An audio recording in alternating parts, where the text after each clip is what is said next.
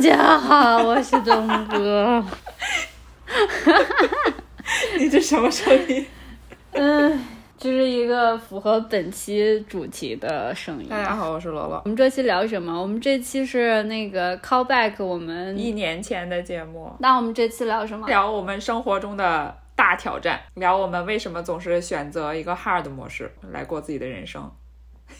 是不是听起来很大？这个题目，我记得我之前的时候玩那个战神的时候，它的模式就是人模式，然后什么什么最高级的那个最难的汉模式就是神模式，就是你看人家说的，就是人家说就是 God，人家说的比较委婉，就是把最难说成如果你能通过了，你就是神级别。我们应该还到不了神模式，我们只是人人人类里面比较 hard 的那个模式。那你想说说为什么有这个？hard 模式的开启，就是因为一年前啊，一年前我们不是有一期节目里面透露了，当时我刚辞职嘛，就是聊了我辞职的这个事儿嘛。然后当时还在节目里提了一句说，啊，我还是会继续工作的，我等我找到工作了再来 update。然后就立了这样一个 flag。然后一年过去了，我找到工作了。所以 flag 真的不能在播客里 go public 的立。对。不能瞎立，等一会儿详细说吧。我们最近有一时兴起吗？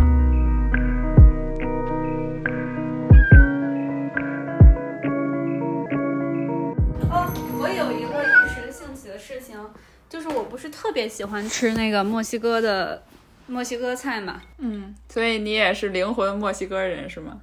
真的，真就是我到我我记得我第一次去吃吃是吃 Chipotle 的时候，我我就惊为天人，因为我很喜欢主食，我特别喜欢大米，然后但是我我又很就是我又喜欢吃炒饭，所以 Chipotle 的那个 bowl 它是最像 炒饭的一种东西，虽然它有的配菜是凉的。对，但是就很好吃。然后 burrito 我也很很喜欢吃，nachos 我也很好吃。然后我就想，嗯，这个老叫外卖或者出去吃，我要去尝试自己的做。因为我最近在看那个《粉熊救兵》，你你知道那个节目吗？我知道呀，嗯，就是那个。Queer Eye，然后粉熊救兵，它里面有一句话很点醒我，就它里边负责帮人去改善哦。这个节目大家可以去看一下啊，哔哩哔哩上有全集，就是一群特别可爱的 gay people，他们分别负责 culture，分别负责饮食啊，然后你的发型师啊，然后你的服装搭配，还有你的室呃室内设计，他们去改造一些素人，这些素人对在生活中可能真的需要。呃，多重视一下自己，或者放过自己什么的。然后里面负责美食跟酒的那个人，他就他有一句话点醒了我。他对着一个经常不吃饭，就是不做饭、不好好去弄厨房的人说：“说你作为一个成年人，嗯，能够学会做食物给自己，并每日的供应这种食物，这是一个必备的东西。你作为一个成年人，你应该知道让自己好好吃饭，且你应该有能力去做这些东西。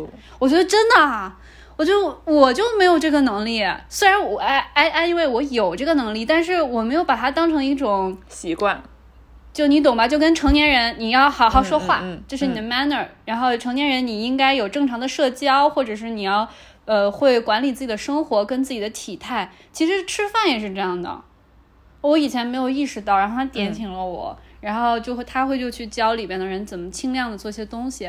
然后我那天就买了。牛油果呀，买了玉米片啊，买了洋葱啊，西红柿丁呀，然后我就自己做。嗯，Well，嗯，这个只能说饭店，只只能只能说，人家饭店收你钱是有道理的，或或者是或者或者是说你成为一个做的好吃的食物的人，这个是需要过程的。就你可你可以先从建立这个信心跟建立这个意识开始，但是你真的不能说一下子就能做出美味的食物，所以我会继续努力的。你做了什么？你想做 natural？对啊，我就想做牛油果酱呀！我还专门在淘宝上买了一个那种就是捣蒜，就就是捣酱的那个那个东西，然后把它捣。然后再用呃洋葱啊、西红柿啊、什么橄榄油啊这种给它弄成那个瓜格猫嘞，对对，香菜也加了瓜格猫嘞，但是发现怎么那么难吃啊？真的吗？就 就很难吃。我好想让你来我们家呀！我现在住的这个地方附近有好多墨西哥菜。我几乎把上海的好吃的墨西哥菜全都吃了。然后就是不一样。而且我发现每一家炸出来的玉米片都不一样，嗯嗯，每一家做的瓜格猫里的味道也不一样。对啊，真的这个东西就是灵魂。我觉得墨西哥食物是最不能标准化的东西。它的颜色又那么的鲜艳，然后又是那么的大份，就让你会觉得吃饭真的是个很幸福的一件事情。对的，而且我发现我生活中的一个变化是，我已经不再去吃什么高级的法餐啊，就是这些东西了，就是出入这种场所。你还在持续吃家楼下的小馄饨吗？对啊，这这当然我搬家了，但是我换了一家千里香小馄饨。好，我觉得，我觉得人家千里香小馄饨是标准化流程做的最好的，就不知道为什么，明明不是一个人开的，不是一个公司的开的，但是他们的味道都一样。好的。值得学习，希望一些咖啡公司跟呃零食公司去取取经，好不好？嗯，对，anyway，这就是我最近的一时兴起。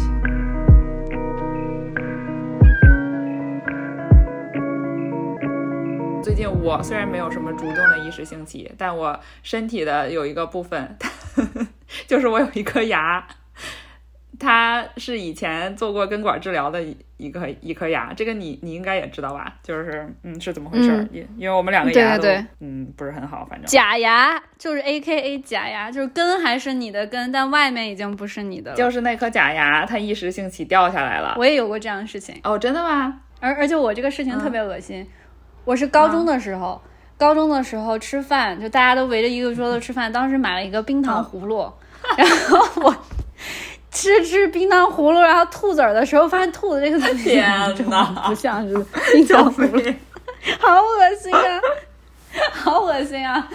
但但 it happens，我就赶快给我牙医打电话，然后约了时间去把这个牙。你让他们看一下，是能还能继续用的话，那就是临时再把它粘上去，因为它就是用胶粘的嘛，粘回去，对，粘回去，再检查一下有没有什么其他的问题。等我去了牙医，我才惊讶的发现，自从开始养育人类幼崽，去牙医粘这颗牙是我第一次自己一个人出门哦。就在那边等的时候，因为他们都认识我，就是我一直去那个牙医，然后他们也都知道我。最近在干嘛？那个医生就跟我聊天，他就说他们那儿有一个另外一个病人，然后那个人有两个家里有两个小孩，一个两岁半，一个八个月吧，然后也是前一天就去看牙医，呃，他就你知道美国人打招呼肯定问 how's going 啊什么什么之类，就问他最近怎么样嘛。嗯，他说那个妈妈跟他说我去打了 COVID 的疫苗，然后那个医生就问说，哎，那挺好呀，你还挺快挺早打的嘛？说那你感觉怎么样啊？然后那个妈妈说。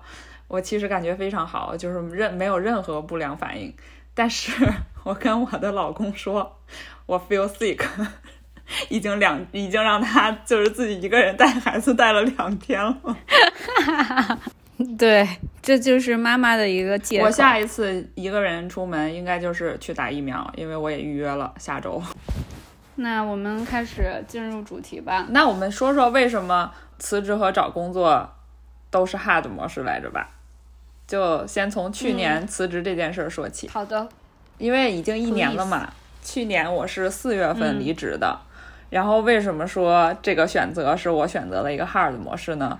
因为当时我确实有点低估了这个大环境的影响。就是我从我其实是从辞职，我其实是从辞职之前我冒出这个念头的时候，我就已经开始在找工作了嘛。然后我当时就有很多个面试。面试已经多到，就是我已经无法正常上班了，就是我觉得上班在耽误我。找新工作，这也是我后来就是辞职的一个原因嘛。那那个时候不是环境挺好的吗？那为什么没有接 offer？年初的时候就是面试还挺多的，然后我我跟很多公司聊过，然后也跟那些猎头公司那些 recruiter 都聊过，当时就是还挺乐观的，就觉得嗯应该没有那么难，毕竟就是距离再上一次找工作，我已经又多了几年的经验，很多东西就是我自己是感觉不错的嘛，然后。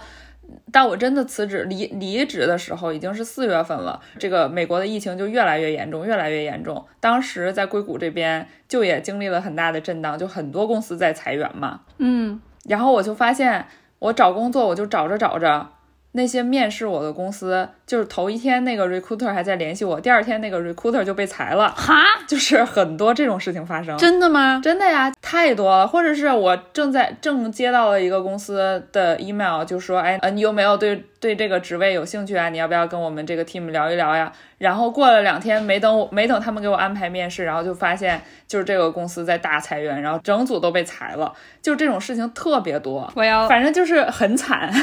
那那个时候的时候，很多机会就相当于搁置，是吗？或者说直接跟你说我们不找了呀？对的，呃，很多就是直接不招了。呃，即使再招人的公司，因为被裁的人很多，那些人也要找工作呀，所以就是这个找工作的人，嗯，就这这个池子就会越来越大，然后竞争就越来越激烈。对的，对的。所以我当时后来就认清了这个现实，我就觉得没可能找到工作了，就就不可能了，因为招人的公司越来越少，然后找工作的人越来越多。就这得什么样的人你才能找到工作啊？而且我当时就觉得找工作这个事儿一向就是这个运气是跟我没关系的，我一向都比较倒霉。就我一开始面试的时候，当时是年初嘛，然后就一切都还好的时候，我还我还挺挑的。我想说这样的，嗯，有一些公司就听起来这这里不太好，那里不太好，然后我就不想去，然后我也不想面试。我是有自己明确的目标的，我要找一个什么样的工作，我要找一个什么样的 team，然后公司的 size 最好是怎样怎样，然后我包括我的薪资呀什么的这种 benefit 我都是有要求的嘛。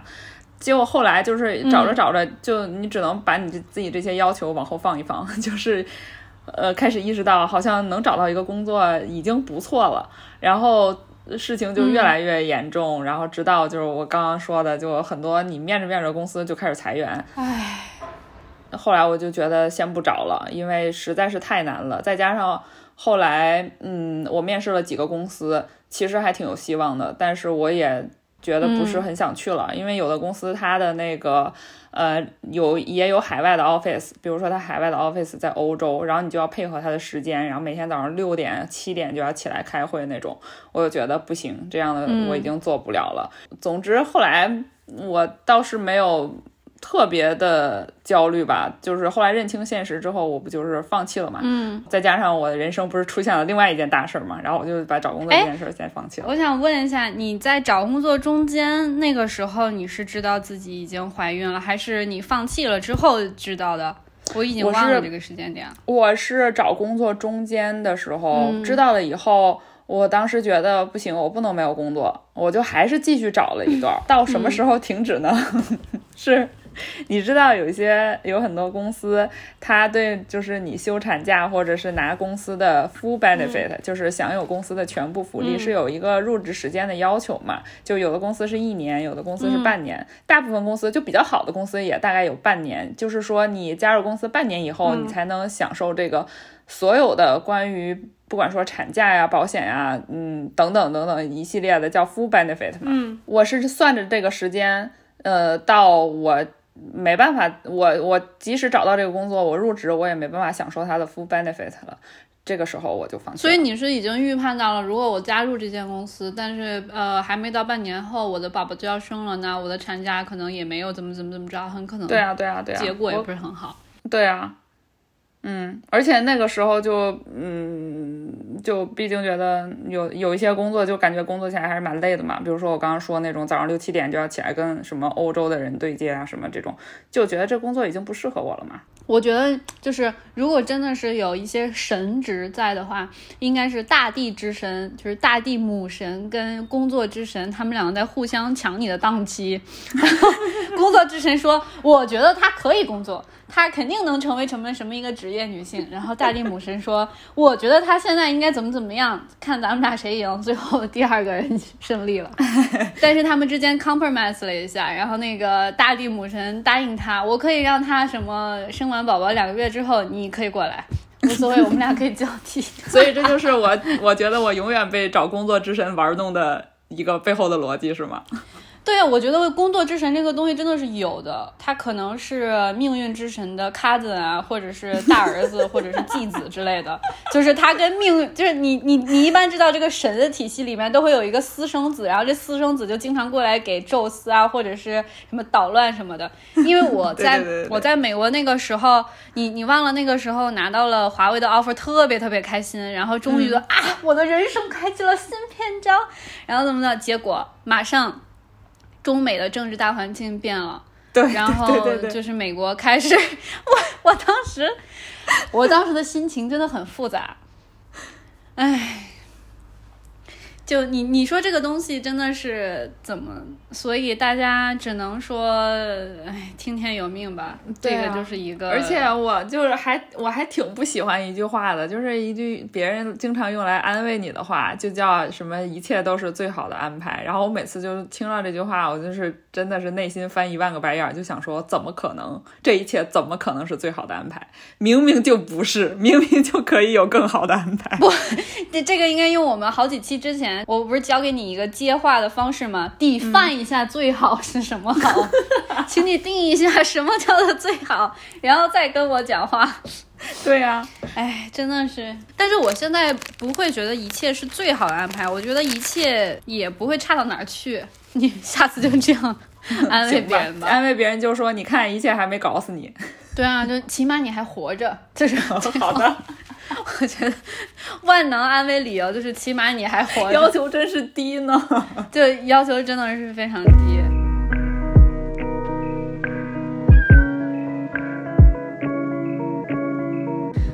所以那那说说现在的新工作呗，然后新工作你会觉得呃喜悦吗？开心吗？终于 finally 被喜悦暴击了是吗？哦，说到这个，说到被喜悦暴击，是因为你听故事 FM 吗？故事 FM 就是他前几天又更了一期叫呃被喜悦暴击的时刻二，然后我就想起来他一年之前他出了一个。那些被喜悦暴击的时刻，一就当时也没有一啊，就是当时没有这个数字。当时我就是特别想找到工作嘛。我当时听完那期节目，内心的感受就是，如果我现在收到了一个 offer，那我也算是被喜悦暴击了，我肯定会特别的开心。当当然，这个我并没有被暴击。然后就直到前几天，忽然发现他更了一期二，而且正好是我这次收到 offer 之后，然后我就觉得，哎哎，有暴击吗？反正。就确实还是蛮开心的吧，但是，就我现在开始工作，对于我来说，就还是一个 hard 模式呀。对啊，你的宝宝还很那么小。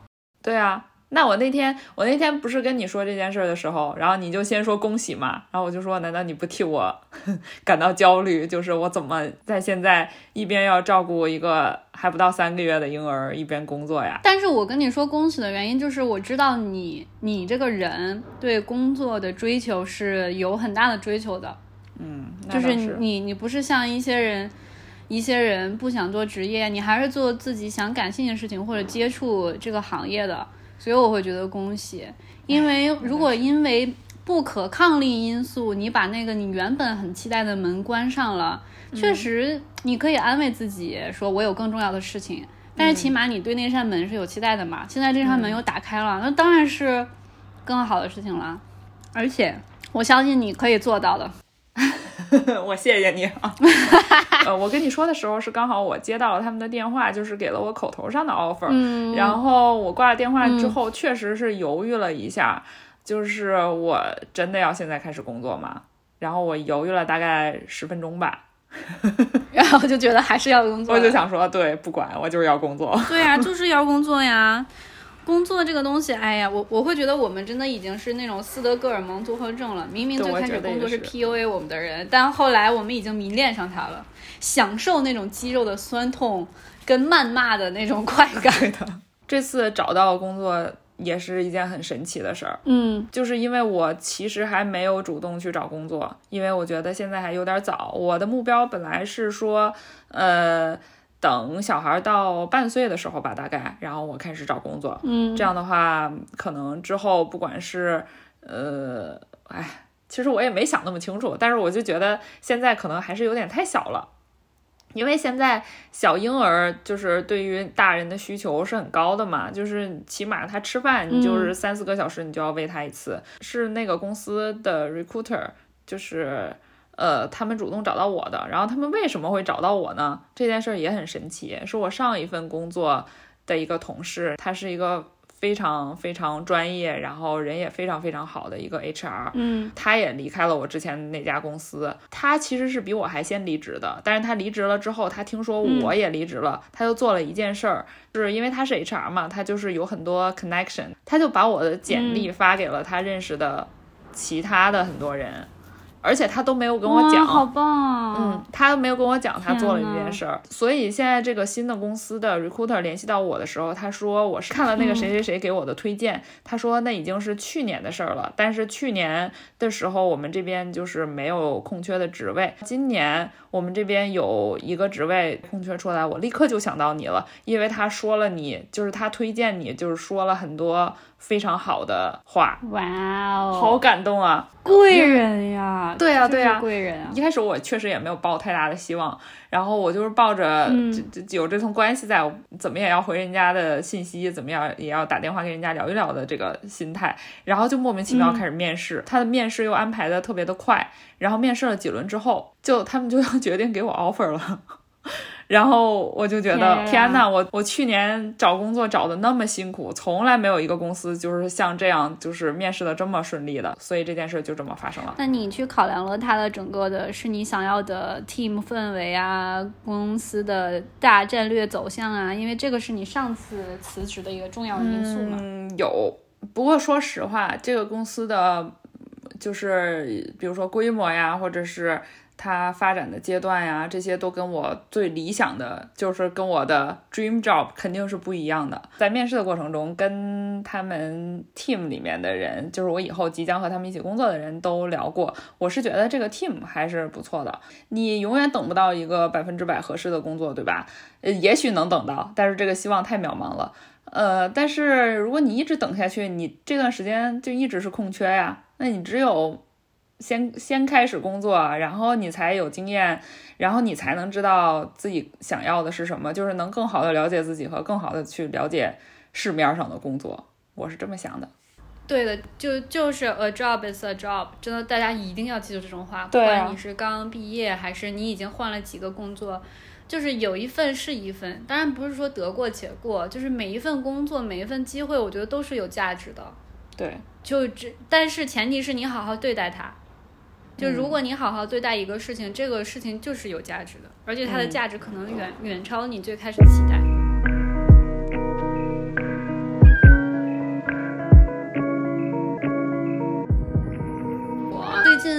就真的特别忙，而且忙的像一个毛线团一样，就找不着头那种，是吗？对，就是我无数个东西并行，然后 A 工作、B 工作、C 工作、D 工作，嗯，呃，当然也是因为我之前的时候面临了一次选择，就相当于我现在的身份跟角色比以前要稍微，当然不是说职级，就是稍微高级了一些，我会看更大的东西了。然后，但是这接踵而至的来的就是很多很多的东西都是并行发展，我会觉得为什么以前我没有这个困扰啊？我以前没觉得自己需要时间管理啊，我也是，我从来不相信什么，嗯，今天上午九点到十点我要做什么，但现在我发现我真的很需要。对我也是，为什么？是因为我们人生进入了 Phase 二阶段了吗？我觉得如果我说我需要时间管理是稍微好理解一点。我自从接到那个工作的 offer，嗯，并且决定要去了之后，我很担心的一件事就是我没办法做到。一边又工作，然后一边又去照顾一个婴儿，我就是很怕这件事儿，我做不来。所以，我因为我离入职还有一段时间嘛，我最近我就是在仔细观察我每天的这个时间是怎么用的。我现在就是开始想这个事儿，我也不知道之后实际情况跟我想的一样不一样。那你说说你为什么 这么需要时间管理？但起码我们已经开始想这个事情。你不觉得以前我们其实只是我们的时间以前是按周，可能是按 week 一 week 二，然后再广一点可能按 month 一 month 二。但现在你不会觉得要 by hour 这个是个很可怕的事情？对，现在肯定是要按小时了。哦，不是我一个人有这种困扰，原来原来你也是开始。对啊，之前的时候我有认识一个男的，就这个男的就是那种，哎，就特别喜欢 show off 自己啊，我现在已经是某 VP 啊，怎么怎么着，OK，他就会跟经常给我，他就会给我截他就是那种 calendar，就是密密麻麻那种有毛病，有多忙，有毛病。当时我觉得 who cares，我就是，而且而且还显示，还一定要说这是我秘书给我规划的。那他有没有把他 calendar 上内容打码呀？没有呀，所以我应该举报举报他公司。然后对呀，他不能随便泄露。OK。然后里面还有什么？我要和我的 mentor 什么一 v 一啊，就是这个就就感。救命！当时我特别的反感，我觉得就是一种一种男的或者一种人在装逼的表现，就会觉得自己哎呀很满，而且人生都是被精心 schedule 过的。但后来我会发现，其实也许只是我们。我们等级确实跟人家不太一样，也是。当然，他炫耀这件事情是另外一件事情啊，就是他炫耀他自己这个 calendar 的事情有毛病啊！为什么有人炫耀 calendar？就就是有啊，一我觉得值得，我觉得值得炫耀的 calendar 只有一种，就是那一周都被标记了 vacation。对的，反正 anyway 了，我就会我会觉得，可能我们现在毕竟。也进入到了一个新的篇章。你是因为生活跟工作，我是因为我的很多工作是并线，我要看事情，我要看项目 A，看项目 B，然后再看其他的东西。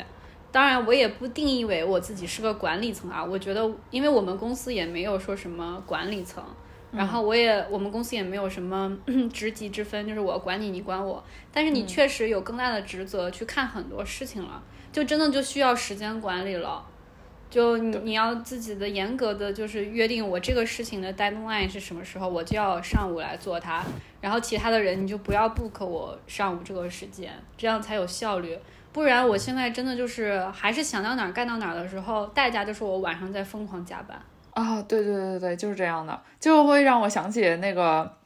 以前上学的时候，然后每到期末的时候，就有好几门课的那个 project 在一起丢嘛。但那个时候就没有时间管理的概念，那时候就是，哎，我今天就想做这门课的这个 project，然后当然代价就是每天都熬夜嘛，然后到最后 deadline 之前把所有都赶出来了嘛。但就现在日子不能那么过。但我会觉得大家什么番茄学习法那种东西，都都很奇怪。我想看一个比较。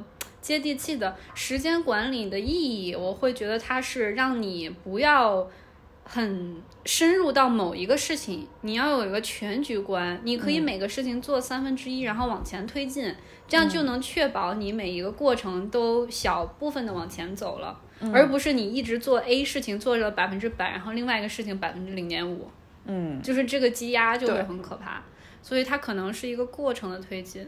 对我，我突然想起来，就是我妈之之前经常跟我说，有没有这种就是全局的管理观念的人，你从他做饭是可以看出来的，就是或者是他做家务。对，因为如果你没有这个概念的人，你做饭，你可能比如说我今天晚上要做三道菜，然后他会做出那种，就是我先把这一道菜从洗菜，然后切菜，然后到炒完了那道菜。炒完了以后在旁边放着，这个时候你做第二道菜。可是真的会管理，脑子里有这种整体的这个概念的人，他是会能在，比如说他已经预判到哪个菜他要先放在锅里煮，煮比较久，同时用这个时间来做来准备第二道菜，最后做完一顿饭的时间他是要短很多的嘛？哇哦。妈妈的厨房大智慧，看你如果多做饭，你就会领悟到这个道理。好吧，所以还是就练习的不够多。那可是我工作都工作了，工作了这么多年了，我也没有工作出什么门路。但我觉得这个还是挺不一样。工作的跟跟你做饭比难在你还要跟别人对接嘛，你就要依赖于别人的时间，这个东西是你不可控的。但厨房里就比较少有这个问题嘛，你每样菜你就是想什么时候拿其他就什么时候拿。其他对，这就是就像我说的装修那个项目管理一样嘛。比如你要你你要想到你卫生，你同样有三个人一起干活，三个人的工期，你让两个人跟那一个人应该同时洗那个修那个卫生间的瓷砖，然后另外一个人刷乳胶漆，然后可以同时进行，然后下一步就不会拖延，然后怎么怎么着。反正我跟你讲，项目管理这种事情真的是说起来好听，然后还有一大堆工具可以寻找，但是它的。变量太多了，嗯，最后就还是搞砸了，唉，我自己会去研究一下了。如果我有看到了什么好的书啊，跟方式，我可以告诉大家。下期节目的时候，我要去调研一下。但是我已经意识到时间管理真的蛮重要的。对，然后然后关于工作，我不知道你工作的时候有没有这种感觉。我最近的 hard 模式还有一个就是一个你就是工作的矛盾性，你是不是认可你自己现在所做的事情？就是你自己做这件事情的价值观。跟你自己本人的价值观有没有冲突？我举一个例子，就因为我不是做产品设计嘛，你没有有没有发现现在很多国内的这种产品设计？它的那个都会给你发弹窗，对不对？然后就无止境的弹窗，这个在国外肯定是不行的。但是国内他就会觉得，哎，反正我我有那么多个几几十十几亿个人，然后我弹个窗，我还有一亿的人。但在美国就不可能这样做，因为你流失了那些人，那些人就真的不会再来了。对。然后但是弹窗的时候，你有没有注意有两个键？一个键像如果是美国的话，他会用就是 Yes please 或者是 Maybe later，但是中国是这样的。第一个是好的，我来看看。另外一个 no 的选项叫做对残忍拒绝。我想，残忍拒绝这个东西，你不觉得特别像个 PUA 吗？对我怎么就残忍拒绝你了？我怎么退出你的 app 了？就是残忍拒绝你了。然后还有说什么？呃，我残忍拒绝了，就辜负了整个程序员小哥的努力。我 立马删 app。Excuse me。是不是他们经常就说，哎，请为我们的小程序员小哥哥那个点评嘛？就是他想要 Apple Store 的评分嘛？然后就说 所有人都是这样做的，他们以为这是俏皮的话语，但是在我看来，这就是一个 PUA，我就会觉得你在做什么？我每次看到就是这样的 button 或者是什么样的，我就会截一个图，然后评论说这句话的槽点比像素还多。我。然后他们就会说服我说，哎，这样比较俏皮呀，现在的人都这样做呀。可是这不是我的价值观，我觉得你在把用户，你在干嘛？对，就是你你是在玩弄一个什么心理战吗？嗯，没有必要这样吧？对啊，就然后我就自己在，我最近有很大的冲突，包括跟我某一个客户，这个客户就经常在他的话语里就会说，啊，我就是要做什么 KOL，你看他们就会挣钱很容易。呃，类似于这些小姐姐们去随随便便拍个照就可以有很多粉丝，我们也要复制这样的能力。我心想，就算是那些 KOL 漂亮的小姐姐去拍照有很多粉丝，难道这不是人家的劳动成果吗？对啊，人家难道没有付出付出工作吗？怎么你就把它看成了一种，哎，现在的人随随便便拍个照都有都有那啥，然后我们也要学，因为我们又是乙方，我还要嗯复合。但是我当时我内心的价值观真的是非常非常的冲突，我我不知道怎么去处理，就你懂我的意思吧？我最近频繁的出现这种事情，很多应该说现在做产品的很多人，他过于追求数据的好看，就没有在没有在在乎真实用户什么感受。对的，他他认为数据的好看就等于我做对了，用户很满意。对对对对对对对，就这这是一个最大的误解。然后我还特地的去搜索了什么，就是我我想搜索是不是人有自己的个人价值观，那我的职业里面是不是也有叫职业价值观这个东西？然后搜了之后发现，哎，还真有。呢？你分享一下吗？它的定义是说，职业价值观就是人们通过工作来实现自己的人生价值，是人们选择这个工作的重要因素。这个时候就打问号了，人们选择这份工作真的是有这个价值观吗？然后我继续读，他说，职业价值观是指不同人生发展阶段所表现来的阶段性的人生价值追求。比如说什么美国生涯辅导大师舒伯总结了十三种价值观。然后我会觉得挺有用的，它里面有一种价值观是利他主义，我就是要为大众的幸福跟利益尽一份力，就是利他主义。那他可能就是选择了公益呀什么什么的，还有就是美感，我就是追求美的东西，我就是追求美的东西，我就要做美的东西。那艺术家对不对？嗯，还有一种是叫做智力刺激，就是我希望这份工作，平常我发泄不完的学习动力都可以在这个就是。工作里，那其实你看很多科学研究，它可能是的，还有，然后剩下就是一些很老百姓的了，比如声望地位，我就是为了声望地位，比如我就想管理，我就想管理别人，嗯。然后我有什么成就感，然后我有独立性，还有经济报酬啊，社会交往，还有舒适，舒适也是一种职业价值观，还有一种安全感。就是不管自己的能力怎么样，都希望在这个工作有个稳定的局面。哦这个还挺重要的。对很多人就是觉得选择这份工作，我不想不舒适，不想因为领导骂我，我就提心吊胆。对，还有人会选择人际关系价值观，他希望跟别的人是非常和谐的一起什么什么。还有就是追求心意，所以原来有这么多价值观。那你现在有觉得找到了哪些价值观吗？我去梳理了一下，我觉得我是想做，想创造新的东西，且呃 plus 经济报酬，就 就对经济报酬，我觉得是最重要的。对。那如果说如果说你定义为你的职业价值观就是经济报酬，那你就不要说你追求什么跟他什么审美价值观、社会意义的构同了，那你就追求的这个东西。是的，哎，所以可能它也是像一个动态的象限一样吧。你追求哪个更多，那另外一个就是有取舍。嗯，你看有多少艺术家或者是创业的人，就是不愿意去在大公司里待着，因为他不能允允许别人跟他的价值观有冲突。对，但是以以前我竟然都没有思考过这个问题，我一直觉得职业里的价值观就是我个人价值观的体现。就是我在释放我自己的所有的阅历、能力跟魅力，或者是在相当于把我的个人价值观验证在我的工作身上，但是其实不是的，我觉得这是一个可能就是一码归一码吧。对，而且可能是相对理想的一个状态，在很多时候都是你个人价值观和工作上的很多东西是有冲突对的，而且这个冲突，我觉得可能是有一个安全值吧。如果它太太不行了，你可能就走了。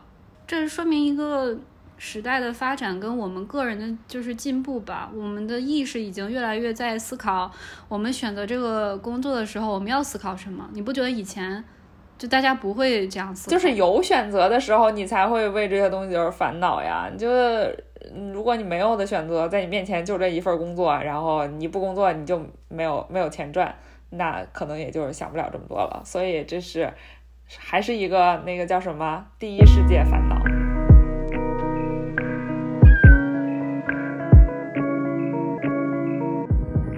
哦，我想起来一件事儿，我刚刚还没讲，就是我们刚刚说到，嗯，拿到新工作的 offer 之后，我就是你，哎，你不是问了我一个问题吗？就是说，那你那你有觉得紧张吗？太难吗？嗯，其实我这我最近是在就是对我自己的生活进行观察嘛，就看时间上我到底应该怎么做。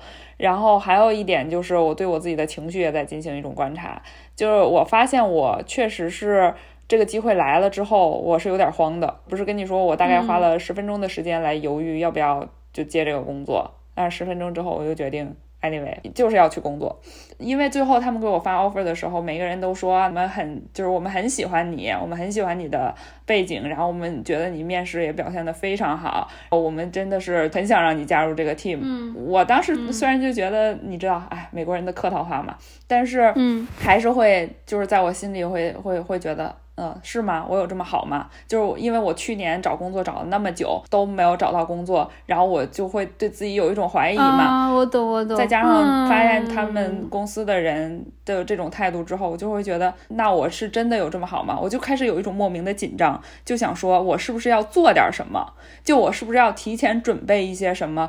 那万一他们对我有很高很高的期待，可是我开始工作了之后，他们发现我没有那么好，那我应该怎么办？我就开始脑子里冒出这种想法，然后呃，我觉得这样不太对呀、对啊，然后我就之后就忽然想到了我之前看到的一个词，它叫冒名顶替综合症，你有听说过吗？没有哎。冒名顶替综合症的意思据维基百科上的说法，就是患有冒名顶替综合症的人无法将自己的成功归因于自己的能力，总是担心有朝一日会被他人识破自己其实是骗子这件事儿。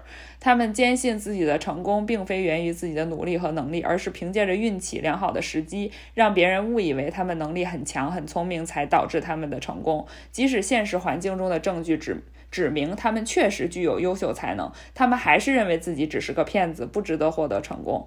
有研究显呃显示，冒名顶替呃综合症在高成就女性中较为常见。啊，对对对对对对，然后我就发现我是不是有这个问题？我之前跟你讲过，就是我们在做 Tech Lady 这个社区的时候，就会发现啊，呃，百分之多少的女性就会。呃，比如说每年哦，就谷歌自己发现，每年就是就是申请那个自己要做 promotion 的时候，嗯一般永远都是女生低过于男生的，然后男士一般觉得自己做了百分之六十就。就可以去 reach 那个 goal 了，但是女性一定要觉得我要做到百分之一百二、百分之一百三，我才想去争取那个机会。对，就很多都是这样。然后我就突然意识到，我是不是有这个但它毛病？是为什么会有的呢？是因为我们性别的原因，还是我觉得是，我也有这种你看，他说冒名顶替综合症并不被视为精神疾患，哦？它只是一种人格特质，有的时候我也也是这样。所以它应该是环境或者你过去的经历造成的。但我我上次出现这个状况是，呃，因为我们乙方会最开始的时候展现自己的魅力嘛，中国用秀肌肉这个词，就说哎，你去客户面前秀秀肌肉，就是 虽然我觉得这也是一个非常男性化的词啊，我有点被冒犯到，但是我现在已经 OK 了，我无所谓。我觉得就你们追求成功就不会迫害我们了，你们赶紧去追求成功吧。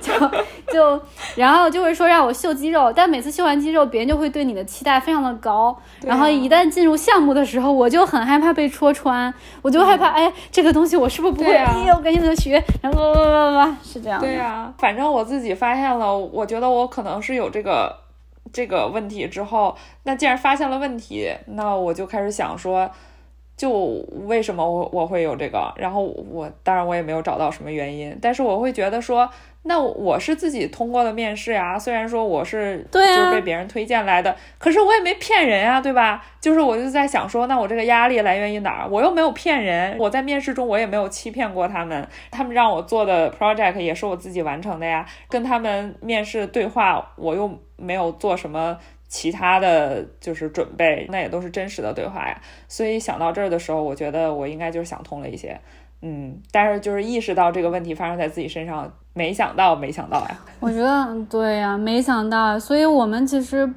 不管是在性别上，还是被被我们的文化，我们其实都被压制了很多事情，但是我们都不知道这个东西是啥。嗯，就首先要有这个 awareness。对呀、我觉得意识到自己，就像你刚刚说的，工作是一个很大的一个试验，让你瞧瞧自己是什么德行，瞧瞧这个世界是什么德行。好吧，那我们这期节目就是这样啦，拜拜。拜拜。下面是彩蛋时间。昨天我我们两个人在聊天的同时，然后我们有另外一个微信里有另外一个窗口，是我们在跟那个小宇宙的领航员在、呃说一些就是我们节目就是那个 URL 的源的事情嘛。然后说着说着，就是这两个窗口就有点串。那那 接下来你来讲一讲吧。等一下，我来吃饭，你来讲，你来讲。呃，然后东哥就把两个窗口弄串了。就一些吐槽工作上的事儿，本来要发给我的，然后他发到了我们三个人的那个群里，嗯，就被小宇宙的领航员看到了。我我我跟你发的是，我说最近我对我的工作没啥热情了，哇哦，然后怎么怎么怎么着，然后你说喂发错地方了。然后这小宇宙领航员就直接说可以考虑来我司，然后然后那个，然后我们俩都爆笑。然后这个，哎，先跟大家说，小宇宙领航员可能是他们处理一些像一些主播，因为我们的节目因为用的是美国的一个代理跟喜马拉雅代理，就会在小宇宙上搜到两个账号。对对对对我们想把它做合并嘛。主要是解决这个问题。然后他们就会有官方的人处理我们这件事情，然后他们叫小宇宙领航员，挺可爱的。然后他马上就说，请即刻搜索“即刻人才观”，获得更多资讯，就开始开始发发招聘广告。对的，然后然后就马上还给我们发了一个小宇宙，就不是他们官方的一个播客，是可能是别的一个主播的播客，叫做几乎正常，然后里面就是。VO 十 VOL 十三，我再也不想上班了，然后怎么怎么样，然后还给我们安利节目，太可爱了。对啊，当时我们就觉得好可爱，就是其实这份工作应该是一个很机械化的工作，对吧？一些主播过来跟你讲，你帮我处理之。前我们三个在这一个群里面，我们跟他讲话也都是很机械化的那种。就是他问我们，那你们现在有两个源，你们要问你们要用哪个？然后我们就回复他说用哪个。然后他说，呃，那这个 RSS 的地址是什么？然后我们就直接 copy paste 一个地址给他，就从来其实从来都没有嗯聊过天。就是只是进行一些机械化的问答。然后，反正我内心的期待，我就是觉得，就是一般这种人，他也可能也没有时间跟你聊天吧。我是内心里把他当一个 AI 对待的，就是 AI bot。一个 chatbot，对我我我当时就跟罗罗说，我说一个人应该是很热爱自己的工作吧，才把这些机械化的东西还能跟你俏皮的做一个对答。你想想，你那那种淘宝的客服，对呀，永永远都是因为他已经上千的重复这样的工作，他已经没有其他的热情去跟你聊了。所以我感觉小宇宙是个很好的公司，是不是可以考虑一下？心动了是吧？对的，我还调戏他。我说我说还缺产品经理吗？我们可我可以帮你规划一个正经的客服渠道，就解放你的双手。他说那算了，那我就失业了。对呀。然后马上就说我们的某个项目组还缺产品经理，你可以来。对他给我们发节目之后，他还说，呃，上班累了的话，可以摸鱼听一下播客。然后我就想说，哎，那如果在小宇宙工作的话，上班听播客应该不算摸鱼吧？或者说下班听播客可能还得算加班吧？算加班。彩蛋结束啦！